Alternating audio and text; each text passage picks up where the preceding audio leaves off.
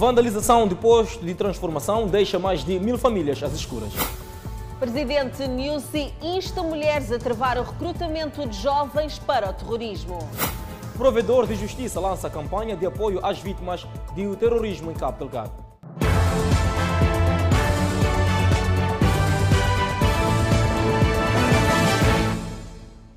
Boa noite, estamos em direto e seguramente em simultâneo com as redes sociais e a Rádio Miramar. A tempestade e a chuva que se fizeram sentir no final da tarde de terça-feira causaram estragos na cidade e província de Maputo. Pois é, Clemente, e o mau tempo derrubou também postes de transporte de energia elétrica e deixou casas sem cobertura. Foi de surpresa que muitos foram apanhados pela tempestade do final da tarde da terça-feira, como é o caso da jovem Angelina, que voltava do seu local de trabalho quando viu chapas de zinco voarem, ramos de árvores caírem e postes de transporte de energia serem derrubados pela força do vento. Muitos começaram a correr de um lado para outro, ficaram dispersos. Os chapas de algumas lojas saíram criou muitos estragos, mas graças a Deus não aconteceu pior com ninguém. A via que leva do bairro da Liberdade a Machantrene, na Matola, teve espalhados no chão cabos de média tensão em resultado de queda de postes e a zona ficou toda às escuras. Os cabos de média tensão todos foram abaixo, ficamos sem energia. Durante toda a noite até agora estamos sem energia e apelamos à EDM para que venha repor isto, porque estamos mal mesmo. Luta pela reposição do que a tempestade espalhou nas casas. E neste momento estamos a tentar uh, fazer algumas limpezas e, e repor as chapas de zinco, porque não tiveram como resistir. Na Matola D, muitas casas ficaram sem cobertura e muros de vedação caíram. O chefe de quarteirão 1 ainda está a fazer levantamento dos danos na área. Conforme estão a ver, uma viúva também caiu. Essa viúva que eu ia. É uma viúva, a dona desta casa. E outra casa também é uma viúva onde eu ia socorrer. E outro jovem até já arranjou a casa dele essa manhã. Eu fui ver essa manhã, já arranjou, já pôs chapas, mas já aquela outra viúva ainda, porque até onde estávamos a tentar a socorrer. As chapas de zinco de cobertura desta casa voaram e deixaram toda a família ao relento em plena tempestade e todos os pertences expostos à chuva. E neste momento está tudo fora para secagem e recuperação. Opa, muito triste. Muito triste mesmo. Como estão a ver, as chapas tudo está aqui fora. Aqui. É uma senhora que está sozinha, não tem marido, o marido faleceu. Assim, acho que ela foi pedir lá no serviço dela para ver, ver como, o que que faz. Os que habitam em zonas inundáveis viram-se obrigados a deixarem suas casas à calada da noite. Mais de mil famílias de dois bairros na Matola estão às escuras depois da vandalização de um posto de transformação de energia, Clemente. Pois é, Ângela, os bandidos teriam se aproveitado do vendaval e roubaram todo o material elétrico. Enquanto alguns estavam preocupados em se esconder e proteger seus bens do vendaval desde a terça-feira, outros estavam empenhados em roubar. É assim que ficou o posto de transformação e muitas famílias às escuras. Houve um corte que depois tivemos de novo a energia por volta das 21 e lá para zero e tal, tudo ficou. Houve uma explosão em primeiro. Houve uma explosão, tudo ficou escuro e de lá até agora não tivemos quase nada. Então fui ter a informação nas primeiras horas de dia 2 onde disseram que hum, vandalizaram o PT, subtraíram lá muita coisa e tal. Subtração de material elétrico que põe em risco o negócio do Sr. Felisberto, proprietário deste estabelecimento. É uma vandalização grosseira que deixa mais de mil eh, famílias às escuras. Eh, por conta do mau tempo, os criminosos teriam se aproveitado para tirar quase tudo. A EDM fala de prejuízos só deste PT de mais de 500 mil meticais. Eu sempre trabalho com energia, tenho quase todo tipo de peixe, pedaço, confusão, tudo, requer energia, tudo está, está parado. Situação recorrente que preocupa os moradores da Matola. Ah, ninguém viu nada. Uh, o que nós ouvimos ao alto é que a polícia diz que ter feito a, sua patrulha por volta das duas e tal, passou por aqui, estava, ainda estava tudo bem. Então, mas logo pela madrugada acordamos mesmo sem corrente elétrica e que achamos estranho e é difícil e complicado. A empresa fornecedora de energia, Eletricidade de Moçambique, também preocupada com a vandalização de infraestruturas elétricas na província de Maputo. É vandalização com medo do roubo, isto é, vandalizaram a produção que eles ficam energia, depois desmontaram tudo ali mesmo uhum. e tiraram o que e foram embora. Uhum. Não tem diferença, é o mesmo operando como os outros pões também fizeram, né? como uma, uma uh, um Kobe, uma Tolagarre, eh, os outros pões da província. É, é, a mesma forma de fazer. Eles, eles, eles tiram, eles abrem, descubam, descubar mesmo aquela parte de fazer, que eles tiram o miolo lá dentro. O que eles estão procurando é o miolo lá dentro. Não sabemos qual é, qual é objetivo, qual é a importância disso tem no outro mercado, né? De janeiro a esta parte, a EDM contabiliza prejuízos em perto de 8 milhões de meticais só de vandalizações, para além de danos causados pelo vendaval. O presidente Felipe Nyusi insta as mulheres moçambicanas a travar o recrutamento de jovens que têm sido integrados no grupo terrorista que matam e destroem infraestruturas na província de Cabo Delgado. Foi na abertura da 47ª sessão ordinária do Secretariado Nacional da Organização da Mulher Moçambicana, OMM, que o presidente Filipe News manifestou preocupação com a paz efetiva no país que está a ser posta em causa, com os ataques dos terroristas em Cabo Delgado e dos insurgentes da Renamo, no centro do país, concretamente nas províncias de Sofala e Manica. Filipe News diz que o diálogo é o caminho certo para o entendimento Contudo, assume a necessidade de tudo fazer para que os moçambicanos não vivam no ambiente de guerra. Camaradas, como já nos referimos, a paz que temos ou que tanto precisamos para o desenvolvimento está sendo posta em causa tanto por terroristas como pela junta militar da Renam. O nosso modelo de governação não prioriza a solução militar para o alcance da paz. Todavia, esses inimigos da paz e do desenvolvimento de Moçambique não nos, dá, não nos deram outras hipóteses para o alcance da paz que não seja a via armada, mas que nós sempre continuamos a dizer o diálogo é que é a solução para esses problemas. O presidente News enaltece o contributo da OMM no apoio às famílias deslocadas das zonas de conflito. Os terroristas em Cabo Delgado, cujas lideranças não dão cara continuam a assassinar de forma macabra cidadãos inocentes. Destroem infraestruturas socioeconômicas, criando um clima generalizado de medo, provocando milhares de deslocados, principalmente mulheres e crianças. E neste sentido também quero mais uma vez saudar e felicitar as camaradas da OMM que têm estado junto das mulheres, junto dos homens, junto das crianças deslocadas ao longo de todo o país. News insta as mulheres moçambicanas a travar o recrutamento de jovens que têm sido integrados no grupo de terroristas em Cabo Delgado. A OMM deve continuar na vanguarda, agudizando a vigilância contra a infiltração de agentes do inimigo, consciencializando a nossa juventude, nossos filhos, a não aderirem às fileiras dos terroristas e dos homens armados de Renamo para matar seus próprios familiares e destruir aquilo que custou muito sacrifício ao povo moçambicano. O presidente News falava para as mulheres da OMM na abertura da 47ª sessão ordinária do Secretariado Nacional da referida organização, que teve lugar esta quarta-feira na Ponta do Ouro, província de Maputo. E ainda sobre o assunto, em alusão, o Gabinete do Provedor de Justiça e parceiros lançaram hoje uma campanha de apoio às vítimas do terrorismo na província de Cabo Delgado. Pretende-se com esta campanha angariar bens diversos que possam minimizar o sofrimento de quem tudo perdeu em consequência da guerra. Homens, mulheres e crianças vivem momentos de um verdadeiro desespero nas zonas atingidas pelo terrorismo na província nortenha de Cabo Delgado. Com medo e fugindo do clima de terror, milhares de cidadãos abandonaram suas zonas de origem em busca de abrigo em locais seguros dentro da província ou em províncias vizinhas, como Nampula.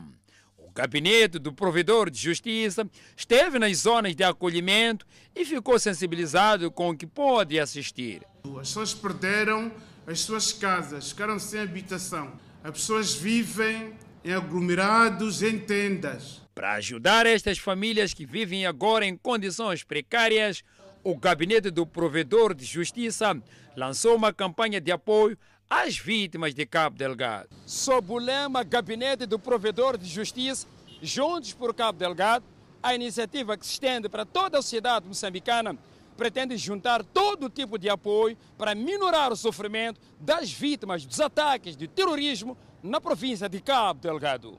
Se mobilizaram e começaram, desde a primeira hora, a providenciar ajuda multiforme que permite aos nossos concidadãos manterem-se vivos e com esperança. Segundo o provedor de justiça, as doações serão canalizadas ao Instituto Nacional de Gestão de Calamidades e, para tal, foi criado um comitê de gestão que visa garantir a transparência na distribuição. Vamos poder assegurar que este processo seja transparente. Por outro lado, os termos de referência que foram estabelecidos também têm a questão da prestação de contas. Os parceiros que incluem nesta primeira fase empresários moçambicanos dizem estar prontos para prestar o auxílio necessário. Em nome de parceiros, quero convidar a nível nacional todos os patriotas para juntarmos o, o, provedor, o Gabinete do Provedor de Justiça. É uma campanha para abraçarmos o que, é que está a acontecer na no nossa província Cabo Delgado, porque o Cabo Delgado é Moçambique e nós estamos aqui para abraçarmos o sofrimento dos nossos irmãos irmãs e os nossos filhos que estão a passar em Cabo Delgado, nós temos que ajudar ou dentro de nossas possibilidades nível nacional. Segundo o provedor de justiça, a participação dos moçambicanos nesta campanha solidária é indispensável porque Cabo Delgado também é Moçambique. Oportunamente, serão anunciados através dos meios de comunicação social os locais de recolha das doações e contas bancárias. A província de Cabo Delgado acolhe desde terça-feira até sexta-feira um seminário de divulgação do novo pacote de legislação penal. O evento visa permitir a familiarização destes instrumentos legais aos aplicadores da lei. Trata-se do Código Penal, Código do Processo Penal e Código de Execução de Penas, aprovados no ano passado e que deverão entrar em vigor a partir do corrente mês, para permitir que os que lidam com o pacote de legislação penal estejam familiarizados com os novos instrumentos, iniciou esta terça-feira em Pemba um seminário de capacitação envolvendo juízes, procuradores distritais de secções criminais e de instrução criminal do Tribunal Judicial da província de Cabo Delgado. Os três instrumentos legais acima referidos confirmam a convicção de que só uma nova codificação de direito processual penal, penal e execução de penas representa uma resposta consistente aos múltiplos e ingentes desafios que neste domínio se colocam à sociedade moçambicana. Uma das inovações introduzidas pelo novo Código de Execução de Penas, por exemplo, é a humanização da execução de penas, constando no dispositivo legal a entrar em vigor este mês medidas alternativas à pena de prisão. Para o diretor do Serviço Nacional Penitenciário em Cabo Delgado, esta inovação irá permitir o descongestionamento dos estabelecimentos penitenciários ao nível da província. A questão da superlotação afigura-se como um dos maiores desafios que o setor penitenciário enfrenta é neste contexto que se mostra ser necessário e imprescindível a aplicação de medida alternativa à pena de prisão, ou seja, da nova legislação de execução das penas não privativa de liberdade, como uma das medidas imediatas de desajustamento dos estabelecimentos penitenciários, por um lado. Por outro, a política penitenciária é de transformar os estabelecimentos penitenciários em unidades produtivas agropecuária com o intuito de melhorar e garantir alimentação adequada e de qualidade aos condenados, ou seja, todo cidadão recluído. Os três novos instrumentos legais do processo penal são aprovados numa altura em que novos tipos legais de crimes assolam a sociedade moçambicana, como, por exemplo, o terrorismo que afeta a província de Cabo Delgado desde 2017. A representante do secretário de Estado na província no evento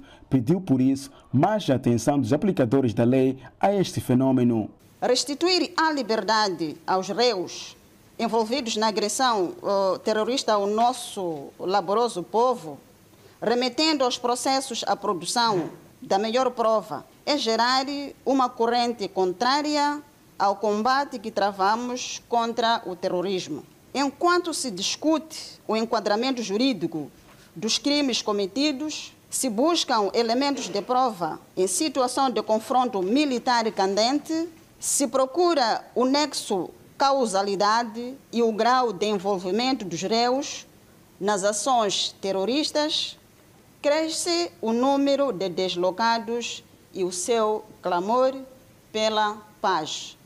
Pelo que essas matérias devem muito bem merecer atenção por vossa parte, vós que sois uh, membros da administração da justiça ao nível do nosso país. A divulgação do novo pacote penal iniciou no mês de outubro, abrangendo oito províncias do país. Cabo Delgado é a penúltima província a ser escalada. Depois será a vez de Sofala. Do extremo norte ao extremo sul do país, arrancou o processo de matrículas para os novos ingressos em todo o país. Em algumas escolas primárias da cidade de Maputo, o processo arrancou ainda sem alunos. A ansiedade de ingressar à escola enche de expectativa candidatos como o Pedro. Queres ir à escola ou não? Sim, quero. Fazer o quê? Estudar. Com apenas 5 anos de idade, o pequeno conhece tão bem a importância da prevenção. Quando vieres à escola, vais colocar a máscara ou não? Vou. Por quê? Porque não dá filho. Quem também está ansioso é o pequeno Luiz. Quero muito ir à escola. Estás cansado de ficar em casa? Sim. A ansiedade atendida já com o arranque das matrículas. Em algumas escolas, o processo iniciou de forma tímida.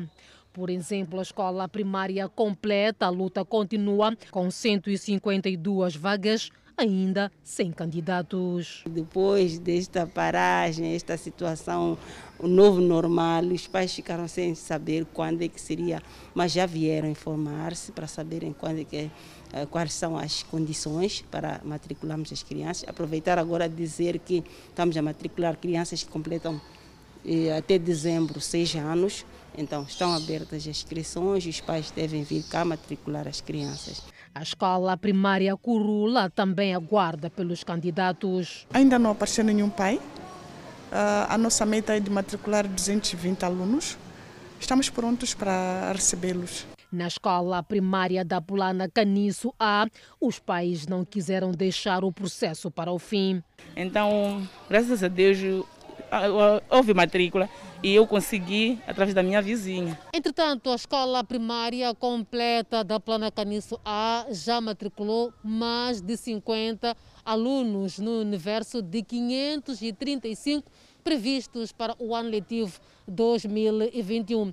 O apelo é que os pais e encarregados de educação possam matricular os seus educandos ainda há tempo. Gestores escolares já preparam-se para salvaguardar a questão do distanciamento social. Bom, é um exercício que nós estamos a fazer.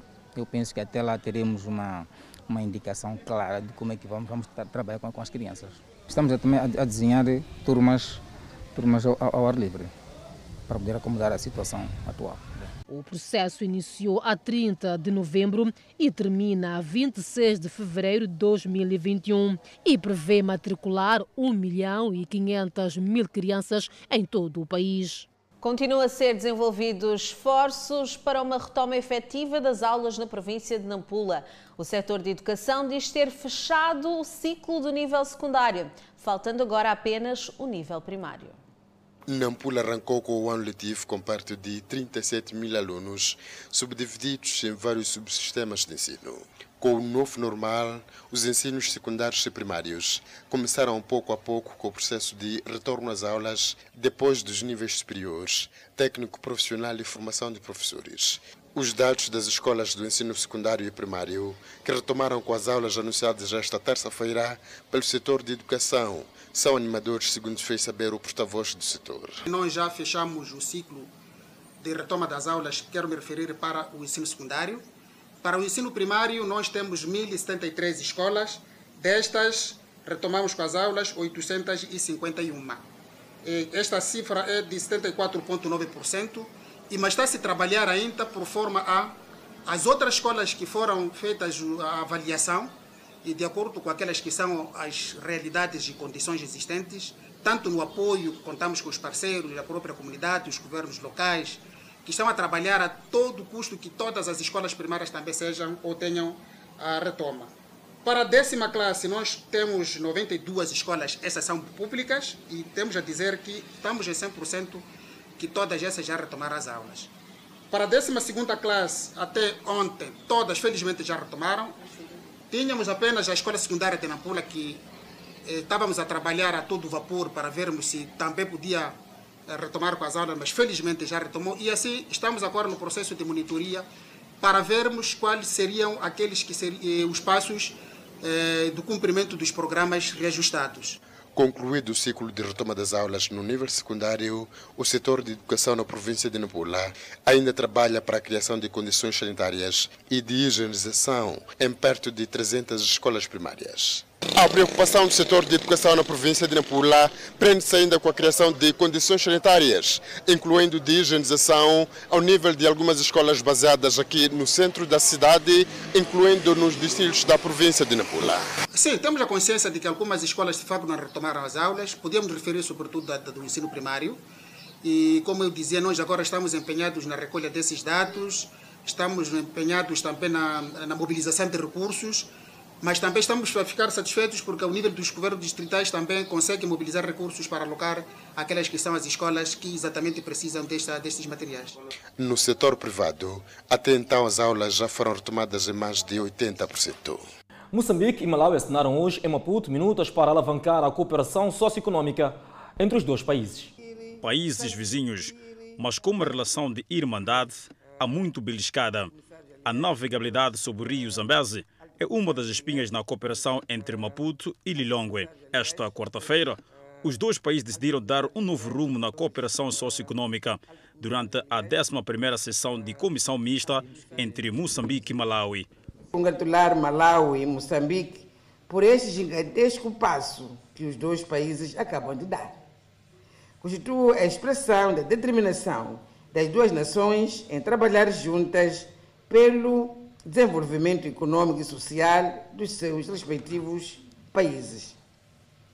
Como países vizinhos, precisamos de permanecer unidos, de modo a encararmos com eficiência e eficácia os desafios globais próprios de uma conjuntura internacional em constante mutação. Por sua vez, o ministro dos Negócios Estrangeiros do Malawi apontou as linhas que vão nortear as minutas de cooperação bilateral. O que hoje deliberamos vai mudar as relações de cooperação entre Moçambique e Malawi, bem como a nível regional e no mercado global. Esta reunião mista serviu para dar seguimento às instruções de diplomacia dadas pelo presidente da República, Felipe Nunes, e seu homólogo do Malawi, Lazaro Chakwera, em outubro último. A ministra do Mar, Águas Interiores e Pescas, Augusta Maíta, quer que a escola de pesca tenha representações em todo o país, isto para maximizar o proveito dos recursos marinhos. O facto de o país dispor de apenas uma escola de pesca localizada na Matola preocupa a ministra do Mar, Águas Interiores e Pescas, que quer que a escola tenha representações no país, principalmente nos maiores bancos pesqueiros. Gostaríamos também de ver a escola de pesca a expandir para outros pontos do país como prioridade para o presente quinquênio porque sabemos que o maior pesqueiro não está na Zona Sul, mas se encontra basicamente no Banco de Sofala e também em partes uh, da Zona Norte. Por isso, é nosso desejo, ainda nesse quinquênio, ver, portanto, uma representação da escola de pesca num destes pontos do nosso país. A ministra do Mar, Águas Interiores e Pescas vê no facto de a escola de pesca de Matola ser a única da área de pescas muita responsabilidade, pois, segundo ela, o país dispõe de muitos recursos marinhos. Para um país como o nosso, com um mar imenso e extensas massas de águas interiores, temos a responsabilidade de tirar o melhor partido desses recursos que a natureza nos proporciona. E a escola de pesca, pelo seu perfil de formar profissionais, homens e mulheres, cujo trabalho é essencialmente no mar e também em atividades ao mar relacionadas, é chamada, nesse caso, a intervir de forma dinâmica e mais punjante. A ministra falava ao lançar esta quarta-feira o programa para o reforço das capacidades profissionais do setor marítimo pesqueiro de Moçambique, sob responsabilidade da Escola de Pesca da Matola, numa cerimônia em que a escola assinou um memorando de entendimento com a Agência Espanhola de Cooperação Internacional. Nos próximos meses será fortalecida formação entre pares o intercâmbio entre professores de ambas escolas. Estas melhorias repercutirão positivamente nos estudantes, que serão beneficiários de uma educação bilíngue e de qualidade. Além disso, os itinerários formativos dos estudantes terminarão com práticas reguladas nos navios da Nova Pescanova e Pescamar, obtendo uma titulação técnico-profissional completa e competente. O memorando visa a capacitação técnica de docentes e estágios de estudantes. Vamos agora fora de portas. O Reino Unido é o primeiro país a autorizar o uso de uma vacina contra a Covid-19, Angela Semedo. E a proposta do consórcio da Pfizer Biotech recebeu luz verde da Agência Britânica de Regulação de Medicamentos e Cuidados de Saúde. A notícia foi revelada pelo ministro da Saúde britânico Matt Hancock. O Serviço Nacional de Saúde está pronto para iniciar a vacinação no início da próxima semana. O Reino Unido é o primeiro país do mundo a ter uma vacina clinicamente aprovada para distribuir. O primeiro-ministro britânico reagiu com entusiasmo à notícia. Para Boris Johnson, esta é a proteção que vai permitir que os cidadãos possam retomar as suas vidas e que a economia recupere. A comunidade moçambicana no Reino Unido também celebra a notícia, tal como explica a estudante Sofia de Carvalho. Que o Reino Unido é o primeiro país a aprovar a vacina de prevenção contra o Covid-19. Isto é super positivo e um grande alívio, principalmente para os mais idosos, para os profissionais de saúde, para as pessoas com riscos maiores de serem infectados e, em geral, também para todos nós. O gigante farmacêutico tinha sido também o primeiro a concluir o período de testes. A substância é apresentada com uma taxa de sucesso de 95%. De acordo com a Autoridade de Saúde do Reino Unido, vai começar a ser dispensada já na próxima semana. Londres tem uma encomenda de 40 milhões de doses à Pfizer e deve receber 800 mil unidades já nos próximos dias. As pessoas estão felizes porque acabamos de sair de um lockdown. Ontem terminou o lockdown e ainda temos um lockdown regional. É que muito business foi fechado, mas com essa vacina espera-se que a economia volte, volte, a funcionar. Uma decisão descrita como um momento histórico pelo diretor da Pfizer, Albert Bola, que está a desenvolver a vacina com a BioNTech da Alemanha. A Agência Britânica de Regulação de Medicamentos garante que esta vacina cumpre normas rigorosas de segurança, qualidade e eficácia. A Agência Europeia de Medicamentos, EMA, deverá concluir o parecer sobre a vacina da Pfizer BioNTech até 29 de dezembro. A avaliação da substância do laboratório norte-americano concorrente Moderna deverá ser conhecida duas semanas depois. Como a população está a receber esta notícia? Vou falar da população em geral que vive e trabalha neste país e não especificamente da diáspora moçambicana. Claro que existe uma parte que recebe com imensa alegria, outros com algumas dúvidas e ceticismo. O governo britânico definiu genericamente que a vacinação vai começar pelos grupos mais vulneráveis, mas ainda não apresentou um plano específico. Na Alemanha, o primeiro país a apresentar um plano de vacinação para a Covid-19, já começaram a ser construídas unidades especiais para inoculação vão ser 53 no total. As autoridades alemãs dizem que o maior desafio é ter profissionais qualificados para conseguir vacinar em larga escala. As vacinas na Alemanha vão ser gratuitas, voluntárias, mas por convite. Ou seja, as pessoas vão receber uma carta quando chegar a vez de serem vacinadas. Uma boa notícia para os ingleses, não é, Clemente? Exato.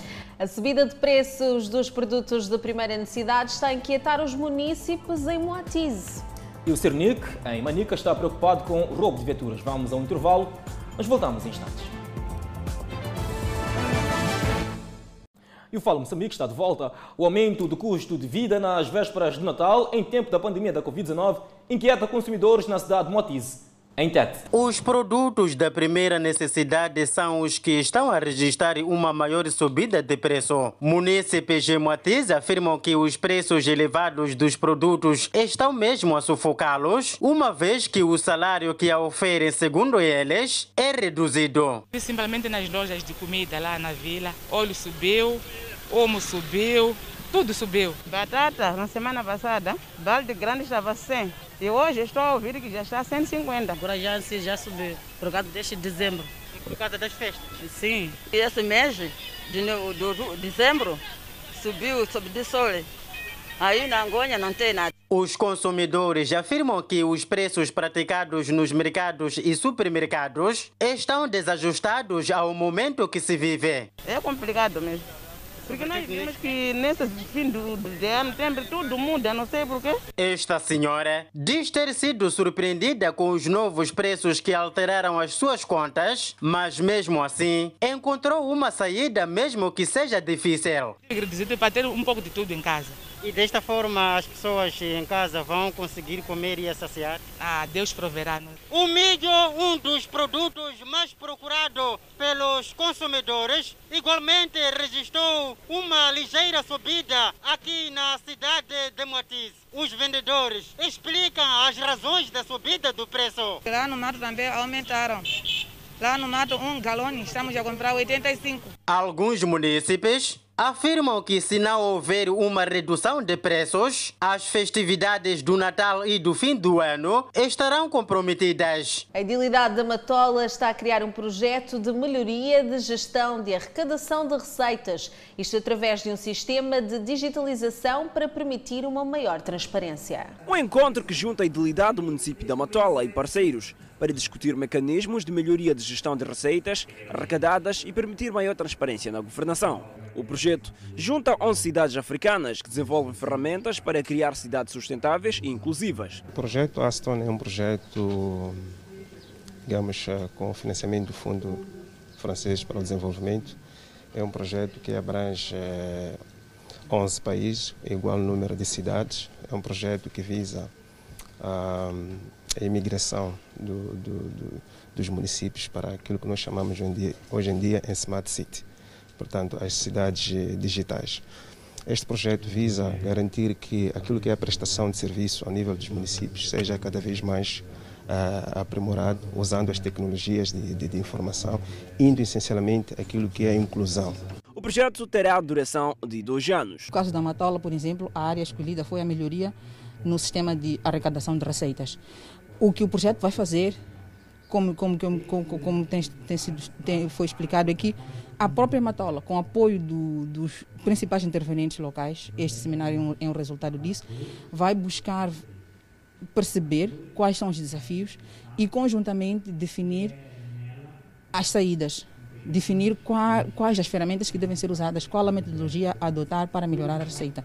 O projeto está orçado em 32 mil dólares e será executado em três fases, com enfoque para a área de arrecadação de receitas. O Serviço Nacional de Investigação Criminal, em Manica, está preocupado com casos de roubo e furto de viaturas. De janeiro a esta parte, nove viaturas foram apreendidas. Estacionar viaturas nos últimos dias na província de Manica tornou-se assustador. Casos de furto de viaturas têm vindo a ocorrer com maior frequência. Este homem teve há meses uma surpresa na sua casa, nada agradável, após ter deixado a sua viatura estacionada quando regressou a mesma, não estava no local, foi furtada. Eles mesmo são bandidos. Como eles já têm tática, né? sempre uh, fazem e têm como responder. Mas falando a verdade, uh, eles queriam acabar comigo. E o desespero desta cidadã é semelhante a de muitos outros. Ela viu o carro do seu pai ser roubado. O relatório do Cernic mostra que de janeiro a esta parte foram apreendidas nove viaturas na província de Manica. A ação dos bandidos é rápida, os meliantes em pouco tempo conseguem furtar uma viatura estacionada. O Cernic apreendeu durante o período de janeiro até novembro, numa estimativa de nove viaturas, e já entregue aos seus legítimos proprietários. Dentre elas, existem várias outras viaturas roubadas em outras províncias que acabam estando na nossa província. Esta operação está para fazer com que todas as viaturas que estiverem ainda a circular a nível da província de Manica sejam apreendidas e devolvidas nas suas respectivas proveniências. Esta viatura que foi recuperada recentemente pelo Serviço Nacional de Investigação Criminal ao nível da província de Manica. Entretanto, foi graças à operação Volta para Casa. O suspeito, que agora encontra-se no Hospital Provincial de Chimoio a receber cuidados médicos, estava nesta viatura. Após se aperceber da presença do Cernic, o mesmo pretendia empreender uma fuga e foi baleado apelamos à população para que possa colaborar com as autoridades de investigação criminal, com as autoridades policiais, no sentido de poderem denunciar todas todos os indivíduos que tiverem comportamentos duvidosos para que esses possam ser responsabilizados. Com esta ação, mais de cinco jovens já foram detidos na província de Manica. Dois indivíduos estão a contas com as autoridades de investigação criminal em Ambane. Isto após terem sido neutralizados na posse de uma viatura roubada supostamente na África do Sul. Segundo o Cernique em Ambane, esta viatura ligeira foi roubada na vizinha África do Sul e vendida em Moçambique, concretamente aqui no distrito de Massinga. O Serviço Nacional de Investigação Criminal tomou conhecimento da subtração de uma viatura uh, na República da África do Sul oh, tendo seguidamente incitado diligências no sentido de recuperar a viatura e neutralizar os prováveis autores da prática deste tipo legal de crime. Oh, sendo assim, eh, foi recuperada esta viatura na posse desses cidadãos que são meramente compradores da viatura. A mesma estava na posse destes dois indivíduos que dizem ter adquirido em Maputo, junto a um revendedor de viaturas. Nós compramos esse carro a um senhor chamado Isaac do Maputo, depositamos o dinheiro na conta, compramos esse cara a 870. Só que vos deu, deu também com documentos? Tal? Não, não, disse que há de trazer os documentos. O Cernic, a nível da província de Inhambane, promete investigar mais o caso, pois alega que há mais indivíduos envolvidos no roubo desta viatura. O trabalho continua com vista a neutralizar os prováveis autores de, da prática deste tipo legal de crime, que estão, portanto, foragidos. Eles apresentam os talões de depósito, o que nos leva a crer que a viatura, a viatura compraram.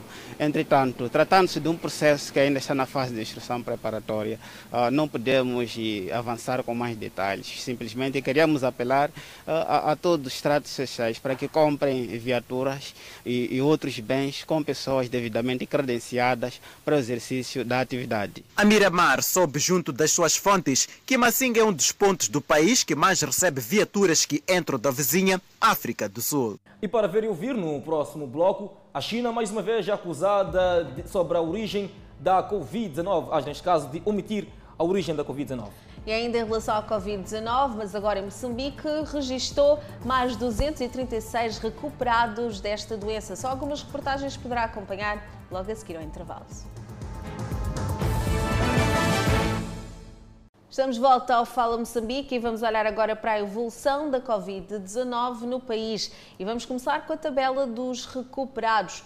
Moçambique registrou nas últimas 24 horas mais 236 recuperados da Covid-19 e atualmente o país tem um cumulativo de 14.014 pessoas totalmente recuperadas desta doença. O país tem também um cumulativo de 629 pessoas internadas, dos quais 45 estão sob cuidados médicos nos centros de isolamento. Vamos agora olhar para outra tabela que corresponde ao número de casos positivos registados. Assim, o nosso país tem cumulativamente 15.866 casos positivos registados, dos quais 15.559 casos são de transmissão local e 307 casos são importados. Moçambique testou nas últimas 24 horas 1.830 amostras, das quais 96 revelaram-se positivas. Dos casos hoje reportados, 89 são de indivíduos de nacionalidade moçambicana e 7 são estrangeiros. Destes, um indivíduo é de nacionalidade zimbabuena, um de nacionalidade sul-africana, um de nacionalidade cubana, um de nacionalidade paquistanesa, um indivíduo de nacionalidade britânica e dois de nacionalidade portuguesa. Há ainda o registro de mais um óbito. Trata-se de um paciente do sexo masculino de 50 anos de idade e da nacionalidade moçambicana que evoluiu para óbito numa unidade sanitária da cidade de Maputo. Entretanto, o país tem registro de 132 vítimas mortais por Covid-19. Neste momento, o país tem 1.716 casos ativos do novo coronavírus. E por falar na Covid-19, documentos secretos revelam que a China omitiu informações sobre os casos de coronavírus. O relatório de 117 páginas foi produzido pelas autoridades de Hubei, província onde o vírus foi detectado pela primeira vez e divulgado por uma fonte não identificada do governo chinês a um canal de televisão americano. O documento mostra que a China não revelou dados precisos sobre o coronavírus no início do surto da doença no país e demorou 23 dias para diagnosticar pacientes confirmados com o vírus. Desde fevereiro, por exemplo, a China confirmou 2.478 novos casos confirmados da doença, mas os documentos mostram que nessa data 5.918 pessoas foram infectadas, mais que o dobro do que foi divulgado. A jornalista Silvia Kikuchi tem mais detalhes diretamente da Ásia. O vazamento desses dados acontece em um momento que a China é obrigada a cooperar com a Organização Mundial de Saúde, que investiga a origem da pandemia. Confrontados pelos Estados Unidos e outros governos ocidentais, a China negou diversas vezes ter ocultado informações relacionadas ao vírus, mas o relatório revela que diversos erros ou omissões intencionais foram cometidos. Até o momento, o governo chinês não se pronunciou sobre a denúncia. Economistas consideram que as medidas aplicadas pelo governo para travar a propagação da Covid-19 em Moçambique evitaram um colapso ainda maior na economia em 2020. Numa radiografia evolução da economia moçambicana, os economistas consideram que 2020 foi o pior dos últimos cinco anos, devido aos impactos da pandemia da Covid-19 nos principais setores-chave da produção, com destaque para o turismo e indústria extrativa. Foi um ano apesar de difícil, positivo. Apesar de difícil, positivo. E por que positivo? Positivo porque conseguimos, com as dificuldades impostas pela Covid-19, pelo, pela guerra em Cabo Delgado e alguns focos na região centro, nomeadamente nas províncias de Manica e Sofala, conseguimos garantir que o país não parasse, que as instituições funcionassem embora nestes locais, como os da província de Cabo Delgado, houvesse algumas restrições. Não tivemos lockdown. Muitos países da região enveredaram pelo lockdown e foi realmente uh, um raso uh, econômico. Nós não fizemos lockdown. Uh, e isso foi muito inteligente, foi muito bem pensado e por isso mesmo que o impacto da Covid é muito menor. Nós seremos das, das, economias menos afetadas na região austral da África. Entretanto, e apesar das medidas assertivas adotadas pelo executivo de Felipe News, o economista Joaquim Dai defende uma maior diversificação da economia. Nós temos que olhar para a indústria extrativa como uma ferramenta de crescimento, não ferramenta de desenvolvimento econômico. O desenvolvimento econômico é fazer chegar o dinheiro do PIB ao bolso dos cidadãos. E o desenvolvimento econômico faz-se através das grandes indústrias que consigam fazer volumes de empregabilidade muito grandes, porque o emprego significa salário, salário significa dinheiro chegar ao bolso das pessoas. Estas declarações foram prestadas a quando a tomada de posse dos novos órgãos sociais da Associação Moçambicana dos Economistas para um mandato de três anos, sendo que Pedro Costa assume a presidência da agremiação. Está marcada para a terceira semana deste mês a audição do edil de Nampula, Paulo Van Hal, junto ao Gabinete Provincial de Combate à Corrupção. E o presidente da autarquia de Nampula é indiciado no cometimento de crimes administrativos, abuso de cargo e função, isto por alguns quadros da sua própria instituição. O processo do edil de Nampula Paulo Vahanle, onde o mesmo é iniciado no cometimento de crimes administrativos, abuso de cargo e função e vários outros atos criminais, vem correndo junto ao Gabinete Provincial de Combate à Corrupção neste ponto do país há quase três meses. José Sopa, porta-voz do gabinete, que falava em exclusivo à TV Miramar esta quarta-feira, disse que tudo partiu através de uma denúncia anônima, que culminou de seguida com o arranque do levantamento de provas sobre tais acusações. É, é um processo que, cuja instrução já está muito avançada. Uh, já temos tanto é, informação bastante. É, neste momento o que falta é ouvir as pessoas, mas a informação documental essa já está, já está tanto completa no processo. Então agora já vamos passar a fase das audições. Além do edil de Nampula, Paulo Varranlé, só dizer ainda que outros sete quadros da autarquia de Nampula, afeitos a vários departamentos, também deverão ser ouvidos nos próximos dias por cometimento de vários crimes, estando em curso no momento a recolha de provas. São os funcionários que trabalham com os processos de pagamentos, eh, funcionários alguns eh, dos recursos humanos, então são cerca de oito. Além dos sete funcionários envolvidos em atos de corrupção, cujas provas encontram-se em processo de recolha junto ao Gabinete Provincial de Combate à Corrupção, neste ponto do país, outros dois funcionários já respondem junto ao Ministério Público por cometimento de vários crimes. Um deles relacionado, como já tiveram a oportunidade de saber, com o baú é, municipal. E os outros processos, eh, cerca de quatro processos, estão em curso. Eh, estão em curso porque eh, em dois dos quais solicitamos a intervenção da Inspeção Geral de Finanças, está a fazer o seu trabalho. E o trabalho da Inspeção Geral de Finanças é um pouco demorado e sem nós é, ou seja, sem eles partilharem conosco o relatório dessas auditorias que estão a efetuar, nós também não temos como avançar com os processos. Por isso estamos a aguardar. Vale lembrar que recentemente circularam informações que davam contas do desvio de mais de 100 milhões de meticais, atos perpetrados supostamente por alguns funcionários da autarquia de Nampula. A ONU alerta sobre o impacto da Covid-19 na batalha contra o HIV-Sida, Clemente. E uma mulher é acusada de trancar o filho em casa por 28 anos. É atualidade internacional. Nós voltamos em instantes. Seguimos agora com a atualidade internacional em destaque. Antes do intervalo, a Organização das Nações Unidas está a apelar aos países a adotarem metas de combate ao HIV mais ousadas, ambiciosas e mais viáveis durante a pandemia de coronavírus para impedir que o SIDA seja uma ameaça à saúde pública global até 2030. Falando aos repórteres via videolink, o diretor do escritório da UNAIDS em Nova York, Ninan Varugez, disse que um relatório recém-divulgado mostrou que a resposta global ao HIV estava desviado mesmo antes da pandemia da Covid-19.